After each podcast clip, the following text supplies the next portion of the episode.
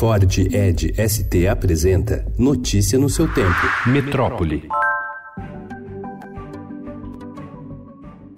A quantidade de pessoas mortas em ações policiais não se correlaciona com a queda em indicadores criminais como homicídios dolosos ou roubos em geral no estado do Rio de Janeiro. Números do Instituto de Segurança Pública mostram que, em diferentes momentos das duas últimas décadas, a redução de crimes nas cidades fluminenses foi acompanhada por queda na letalidade da polícia. A análise é reforçada por especialistas que veem nas ações truculentas um papel catalisador da violência, principalmente em áreas mais mais vulneráveis.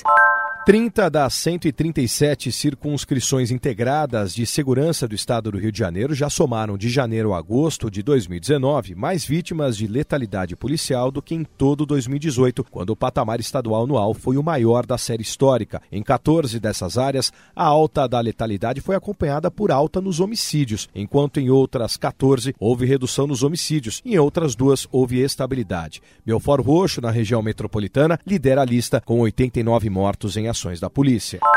O governo do Rio de Janeiro disse ao Estadão que as operações realizadas pelas polícias têm como principal objetivo localizar criminosos e apreender armas e drogas. Essas ações, diz a gestão Witzel, são pautadas por informações da área de inteligência e seguem protocolos rígidos de execução, sempre com a preocupação de preservar vidas.